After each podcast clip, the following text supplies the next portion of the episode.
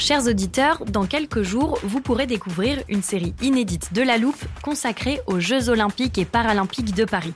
À trois mois de la cérémonie d'ouverture, on s'est demandé comment réussir ces JO. Les transports sont-ils prêts à affronter les milliers de touristes? Le dispositif de sécurité est-il suffisant? L'enthousiasme sera-t-il finalement au rendez-vous? Pour répondre, on plonge durant cinq épisodes dans les archives des éditions précédentes, accompagnés des journalistes de l'Express. C'est à retrouver à partir du 13 mai sur toutes les plateformes d'écoute. I'm Sandra, and I'm just the professional your small business was looking for. But you didn't hire me because you didn't use LinkedIn jobs. LinkedIn has professionals you can't find anywhere else, including those who aren't actively looking for a new job but might be open to the perfect role, like me.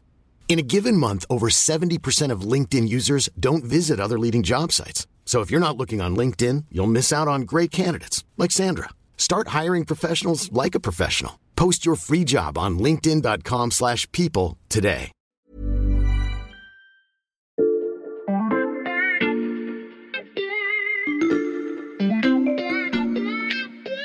Salut, c'est Xavier Yvon. Nous sommes le mercredi 18 janvier 2023. Bienvenue dans La Loupe, le podcast quotidien de l'Express. Allez, venez, on va écouter l'info de plus près.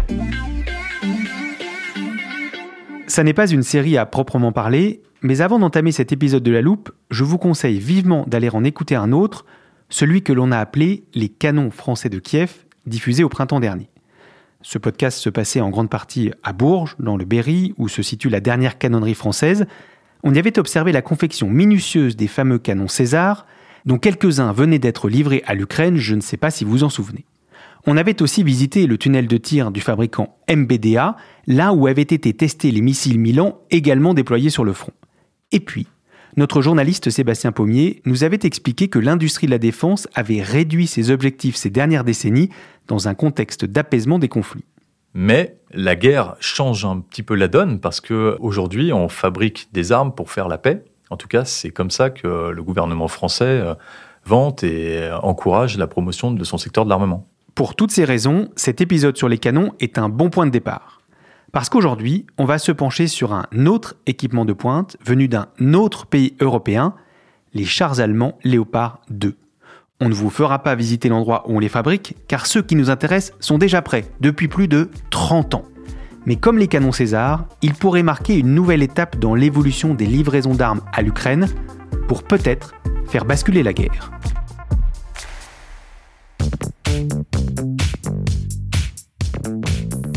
Il est déjà installé dans le studio avec toutes ces petites fiches récapitulatives des différents matériels militaires occidentaux et russes qui s'affrontent en Ukraine. Clément Dagnès du service Monde de l'Express. Salut Clément. Salut Xavier. On va entrer dans le détail ensemble, mais comme souvent quand on aborde des sujets techniques, je te propose de commencer par un petit point vocabulaire. Dans ce podcast, on va parler d'artillerie et d'infanterie. Est-ce que tu peux nous en donner une petite définition rapide? Alors une, une mini définition Xavier. Euh, L'artillerie, grosso modo, ce sont les, les tirs d'obus par canon ou de roquettes, des mini-fusées avec Mhm. une charge. Et euh, en général, ce n'est pas en première ligne, c'est pour appuyer les troupes au sol par des tirs euh, indirects à plus ou moins longue distance. En revanche, l'infanterie, euh, tout le monde connaît l'infanterie, sont des troupes au sol, à pied, en Mhm. général chargées de la conquête et de l'occupation du terrain. Merci beaucoup Clément. On peut passer au cœur de notre sujet, le fameux char Léopard 2. Je te laisse attraper ta petite fiche. C'est bon, je l'ai. Et c'est aussi le moment de présenter à nos auditeurs le spécialiste qui va nous accompagner tout au long de cet épisode. Je m'appelle Marc Chassillan, je suis euh, ingénieur, un ancien du corps de l'armement, et aujourd'hui je suis euh, consultant international dans le domaine de la défense. Voilà, on est prêt. Première question Clément, pourquoi parle-t-on autant de ce char en particulier aujourd'hui? Alors, ce qu'il faut comprendre, Xavier, c'est que dans cette guerre, il y a des armes plus redoutables que d'autres, parce que ces armes, elles peuvent faire la différence. On a un exemple qu'on connaît, on en a déjà parlé à l'Express, c'est les lance-roquettes américains HIMARS, Oui. qui sont d'une portée de 80 km, pour une précision au mètre près. Mhm. Ça a terriblement mis à mal les lignes logistiques russes, qui ont été contraintes de reculer en septembre dans la région de Kharkiv et en novembre dans celle de Kherson.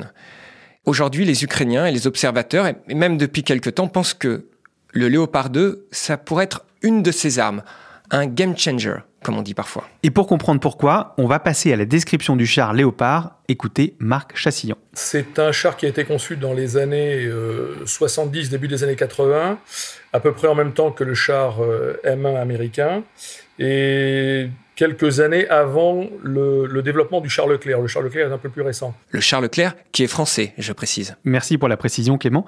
Et sur le plan technique, quelles sont les particularités de ces chars occidentaux? Alors ils ont tous été pensés, développés dans les années 70, voire 80, mhm. donc en pleine guerre froide, avec un objectif, être supérieur aux chars soviétiques, mhm. les battre sur le terrain. En gros, ces chars, ils voient mieux, ils tirent plus loin et ils vont plus vite. Ils sont supérieurs dans tous les domaines aux chars soviétiques conçus à cette époque. Mhm. Mais je laisse Marc Chassillan t'expliquer un peu ça. Alors aujourd'hui en Ukraine, nous avons en fait des chars euh, de conception soviétique qui affrontent des chars de conception soviétique. Voilà, donc c'est un duel parfaitement fratricide. Les chars ukrainiens euh, de la série euh, T-72 ou T-64 euh, affrontent leurs petits frères ou leurs grands frères russes de même capacité technique et, tactique. Donc on ne peut pas vraiment dire qu'il y en ait un qui prend l'ascendant sur l'autre. Avec l'introduction de chars de deuxième génération comme les chars Léopard 2 allemands, l'Ukraine pourrait obtenir l'avantage qu'en fait l'OTAN imaginait obtenir il y a une trentaine d'années. Donc, euh, avec cette affaire de Léopard 2, on, rentre dans une machine à remonter le temps. Si les Léopard 2 devaient être livrés à l'Ukraine, on assisterait en 2023 à la guerre qu'on avait imaginée en 1990. Une machine à remonter le temps, l'image est très parlante, Clément. Oui, et il y a un autre élément important que Marc Chassillan raconte très bien. Il faut que nos auditeurs sachent que l'Allemagne a construit plus de 2000 chars Léopard depuis les années 80. Et écoute ce qui s'est passé après l'armée allemande avait fait le plein de chars juste au moment où le mur de Berlin s'est écroulé. Et la Bundeswehr, donc l'armée allemande, s'est retrouvée avec une quantité absolument phénoménale de chars, évidemment en très bon état, puisqu'ils venaient d'être livrés, et j'allais dire en surnuméraire, puisque la, donnée géostratégique avait complètement euh, changé. Et donc tous ces chars dont elle disposait en surnuméraire, elle les a proposés à bon prix, si j'ose dire, à tout un tas d'armées euh, qui cherchaient à renouveler leurs euh, matériels anciens. Et en particulier, elle a commencé à vendre des chars Léopard 2 aux anciens pays du pacte de Varsovie qui commençaient à rejoindre l'OTAN mais elle en a vendu aussi dans les pays euh, scandinaves, elle en a vendu en Grèce, elle en a vendu en Espagne. Et donc énormément de pays européens se sont dotés à bon prix de Léopard 2 d'occasion. Il y a de ça une bonne vingtaine d'années. Ça veut dire que les 2000 chars que tu as mentionnés sont répartis entre différents pays, Clément? Oui, rien que sur le continent, elles équipent 13 armées européennes. Ça veut dire que de multiples dons à l'Ukraine, de la part de ces différents pays, mhm. ça donne la possibilité à Kiev de constituer, dans l'idéal, plusieurs bataillons d'une quarantaine ou d'une cinquantaine de chars. Et on sait déjà que la Pologne et la Finlande se sont dit prêtes à donner des chars léopards à l'Ukraine. Et cette coalition des chars, mhm. c'est exactement ce que souhaite Kiev. Je te renvoie ainsi à ce qu'a dit le chef d'état-major de l'armée ukrainienne, Valéry Zaloujny, dans une de ses rares interviews en décembre, c'était Asie Économiste. Il a dit Je sais comment battre l'ennemi, mais j'ai besoin de ressources, j'ai besoin de 300 tanks. Mhm. Et plus récemment, le ministre des Affaires étrangères ukrainien, Dmitro Kuleba, a ajouté Plus une telle décision tarde, plus il y aura de victimes, plus il y aura de morts parmi les civils. En entendant ça, les choses paraissent assez évidentes, Xavier, sauf qu'il te manque une information capitale. Laquelle? Alors pour donner le moindre char Léopard 2 à l'Ukraine, tous les pays européens qui en possèdent doivent obtenir l'accord de l'Allemagne.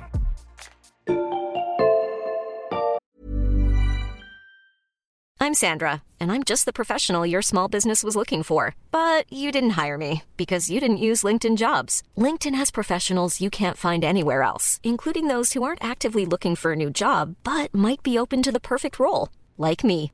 In a given month, over 70% of LinkedIn users don't visit other leading job sites. So if you're not looking on LinkedIn, you'll miss out on great candidates like Sandra. Start hiring professionals like a professional. Post your free job on linkedin.com/people today.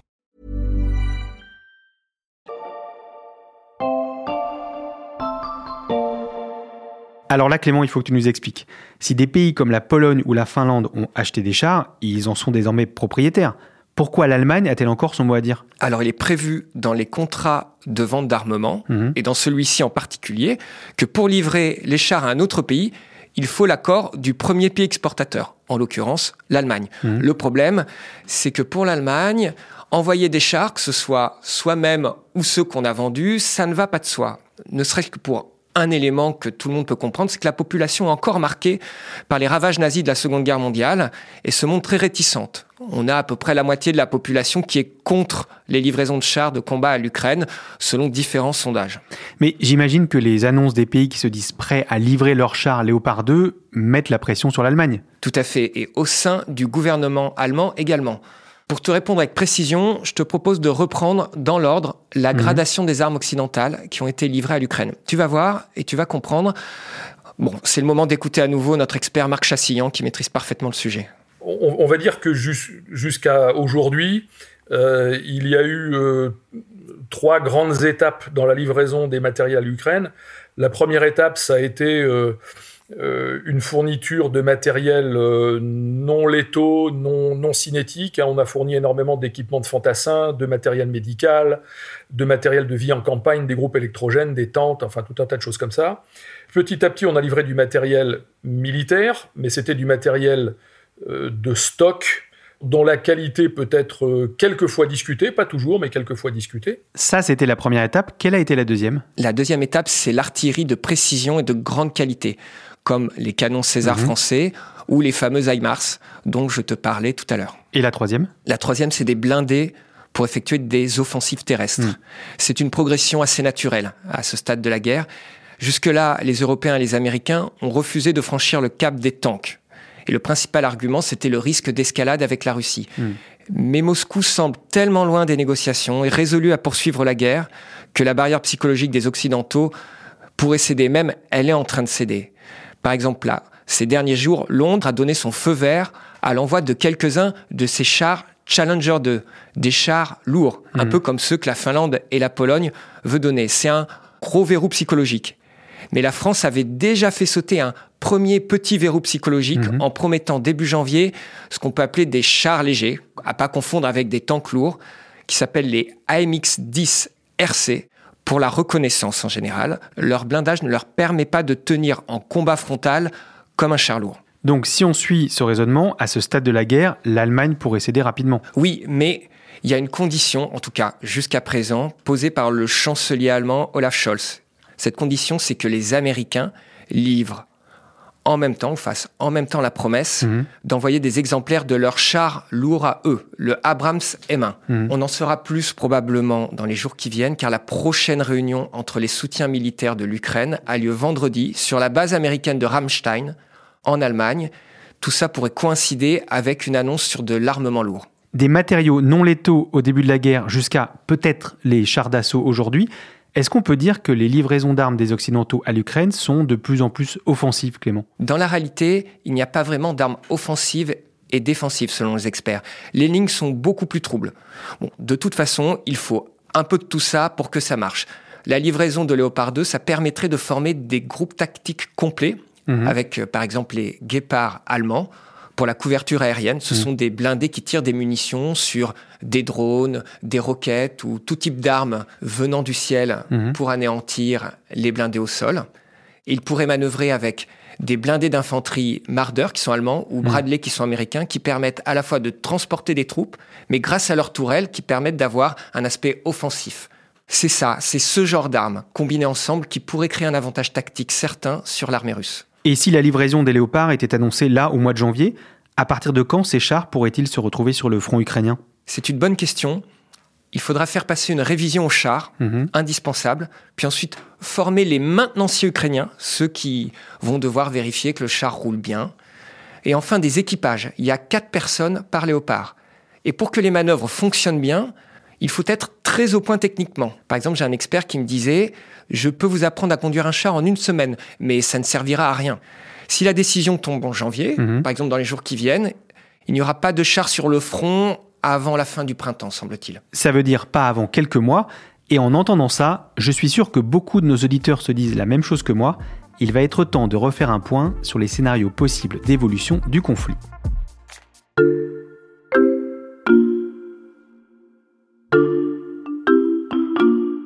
Par contre, j'ai un peu peur de te décevoir. Comment ça? Je sais que vous faites régulièrement des podcasts scénarios à la loupe, et nous aussi on en fait des papiers au service monde d'ailleurs, mais ces dernières semaines, un constat. Ça ne bouge pas depuis décembre, ou Mhm. tout du moins la progression de l'armée russe, qui fait un effort important, est assez lente, comme on l'a vu récemment du côté de Soledar ou de Bakhmut, dans le Donbass. Je renvoie donc nos auditeurs vers l'épisode qu'on avait réalisé mi-décembre sur les différentes hypothèses dans chaque camp pour l'hiver. Ça s'appelait la guerre du froid. Comment on explique que la situation soit figée, Clément? Alors beaucoup de spécialistes disent qu'on est en période de pause opérationnelle pour les Ukrainiens. Mhm. On est dans le brouillard, avec une espèce d'entente avec les Occidentaux pour ne pas dire quels sont les plans à venir. Mhm. Est-ce qu'ils préparent une nouvelle contre-offensive? C'est ce que beaucoup d'observateurs pensent. Et de l'autre côté, on a les rumeurs de nouvelles mobilisations et de nouvelles offensives de la Russie pour les semaines ou les mois à venir. Ça peut aller vite. Et si ça se trouve, dans dix jours, ça aura bougé et on reviendra t'expliquer en quoi les scénarios d'évolution du conflit bah, sont bouleversés. Et ça a de fortes chances d'arriver à cause de la météo. Je te propose d'ouvrir l'armoire de la loupe parce que je sais que le phénomène avait été précisément décrit par le chercheur Johan Michel dans votre épisode La guerre du froid. Ok, je l'ouvre. Alors, la guerre du froid. Voilà, c'est l'extrait où il parle de la boue, tu sais, la fameuse Rasputitsa. Ah oui, je vois. Cet extrait-là. En fait, euh, la, la boue ralentit considérablement les opérations, et notamment Mhm. logistiques, mais simplement n'importe quel déplacement euh, sur le terrain. À l'inverse, quand il fait moins 10 degrés, euh, soudainement, ça devient pratiquement plus facile en fait de se déplacer. En particulier avec des véhicules. Les sols gèlent, donc ça peut permettre de reprendre des opérations offensives. Mhm. Avec euh, le gel, certains endroits vont également devenir plus exploitables pour des offensives de blindés. Eh bien, c'est exactement ce qui se passe. L'hiver en Ukraine, les températures peuvent tomber bien en dessous de zéro Mhm. et le sol peut geler. C'est pour ça qu'on a un certain nombre d'observateurs à vérifier où en est la météo et les températures dans la quinzaine qui vient en Ukraine. Car si les Ukrainiens veulent mener des contre-offensives, ils ont une possibilité de le faire, mais seulement sur des sols où la boue a gelé. S'ils ne le tentent pas dans les semaines qui viennent, ce sera un indicateur. Ça veut dire qu'ils n'ont peut-être pas les moyens actuellement de mener une contre-offensive. Et puis il y a un autre point, c'est que les Ukrainiens ont peut-être grillé leur cartouche effet de surprise Mhm. à Kharkiv en septembre, lorsque les Russes s'étaient clairement déplumés. Mhm. Et il est possible que les Russes ne fassent pas deux fois la même erreur. Les Ukrainiens ont déjà joué leur carte effet de surprise, mais ils pourraient bientôt avoir le game changer des chars léopards. Tout à fait. Et je laisse Marc Chassillan expliquer à quel point ça peut être décisif dans le cadre d'une contre-offensive. Alors aujourd'hui, la physionomie de la bataille, c'est une bataille de position où prédomine essentiellement euh, l'infanterie et l'artillerie. C'est un peu comme euh, durant la guerre de 14 ou durant la guerre Iran-Irak. hein. Euh, beaucoup plus proche de nous, la guerre Iran-Irak, elle est, c'est une guerre qu'on a un peu oubliée, mais qui est en fait pleine de leçons à tirer sur ce qui se passe aujourd'hui en Ukraine. Et il est clair que l'intervention de groupes mobiles blindés centrés autour de chars de combat modernes, c'est l'instrument privilégié de la percée. Donc il faut d'abord percer les lignes et ensuite conquérir le terrain qui se trouve derrière. Et donc les chars léopards sont euh, le- le- l'instrument privilégié pour réaliser ce genre de, ce genre de choses, évidemment. Pour finir, Xavier, je te cite l'ancien colonel, devenu historien de la guerre, Michel Goya, Mhm. qui me disait récemment que les Ukrainiens ont connu deux victoires majeures à Kharkiv et Kherson. Il m'expliquait qu'encore deux ou trois victoires de ce genre et ils pourraient gagner la guerre. La question c'est où? Peut-être une grande percée au nord, du côté de Lugansk. Mhm. Ça paraît peu probable du côté de Donetsk, une ligne de front ultra militarisée qui a Mhm. peu bougé depuis le 24 février. Ou alors vers le sud, du côté de Zaporizhia. Je garde précieusement cette réponse, ça sera peut-être le point de départ de notre prochain podcast Scénario. Merci beaucoup Clément. Merci Xavier, à bientôt. Clément Dagnès du service Monde de l'Express.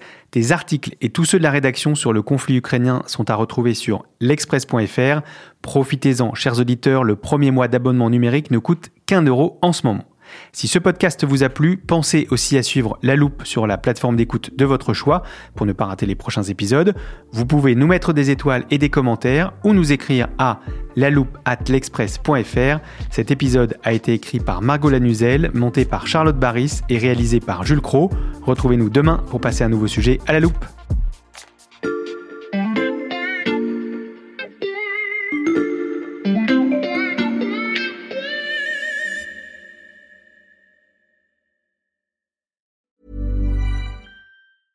Even when we're on a budget, we still deserve nice things. Quince is a place to scoop up stunning high-end goods for 50 to 80% less than similar brands. They have buttery soft cashmere sweaters starting at $50, luxurious Italian leather bags, and so much more. Plus, Quince only works with factories that use safe, ethical, and responsible manufacturing. Get the high-end goods you'll love without the high price tag with Quince. Go to quince.com/style for free shipping and 365-day returns.